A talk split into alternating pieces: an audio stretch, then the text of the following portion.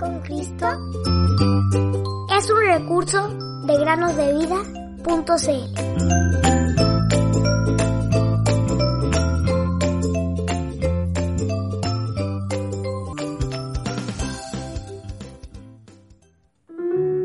Porque de tal manera amó Dios al mundo que ha dado a su Hijo unigénito para que todo aquel que en él cree no se pierda, más tenga vida eterna. Juan 3:16.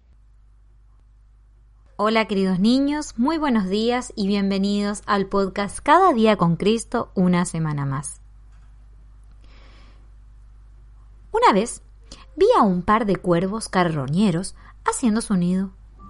Y aunque la señora cuervo era la que estaba realmente edificando, el señor cuervo tampoco andaba de perezoso. Él recolectaba la mayoría de las ramitas y trabajaba muy duro.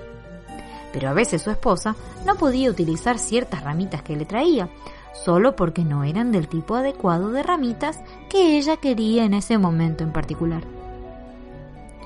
Después de todo, construir un nido es un asunto muy serio, pues si no se edifica firme y estable, el viento lo destrozará. ¿Qué tragedia sería esa? Especialmente si hubiera bebés cuervos dentro de él. En tal caso, no sirve cualquier ramita vieja para este propósito.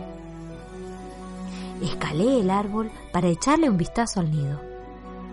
Había sido hecho con mucha inteligencia. Las ramitas estaban todas cuidadosamente entretejidas y estaba situado con seguridad en las ramas del árbol. Solo un ventarrón muy fuerte podría moverlo. Tenía un fundamento bien firme y también le habían puesto barro, de manera que se puso tan duro que parecía que podría durar varios años. Queridos niños y niñas, deben recordar siempre que ustedes también son edificadores y están edificando algo mucho más valioso que simples nidos. Están edificando un carácter. Y es muy importante que utilicen solamente los mejores materiales y que tengan un fundamento firme. Jesús una vez contó la historia de dos hombres, cada uno de los cuales edificó una casa, pero uno de ellos construyó su casa en la arena.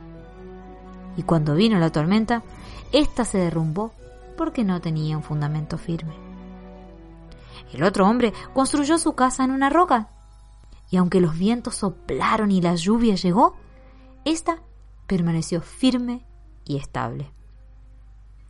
Entonces el Señor Jesús dijo que el segundo hombre, aquel que había edificado su casa en la roca, era como las personas que escuchaban sus palabras y vivían sus vidas conforme a sus enseñanzas.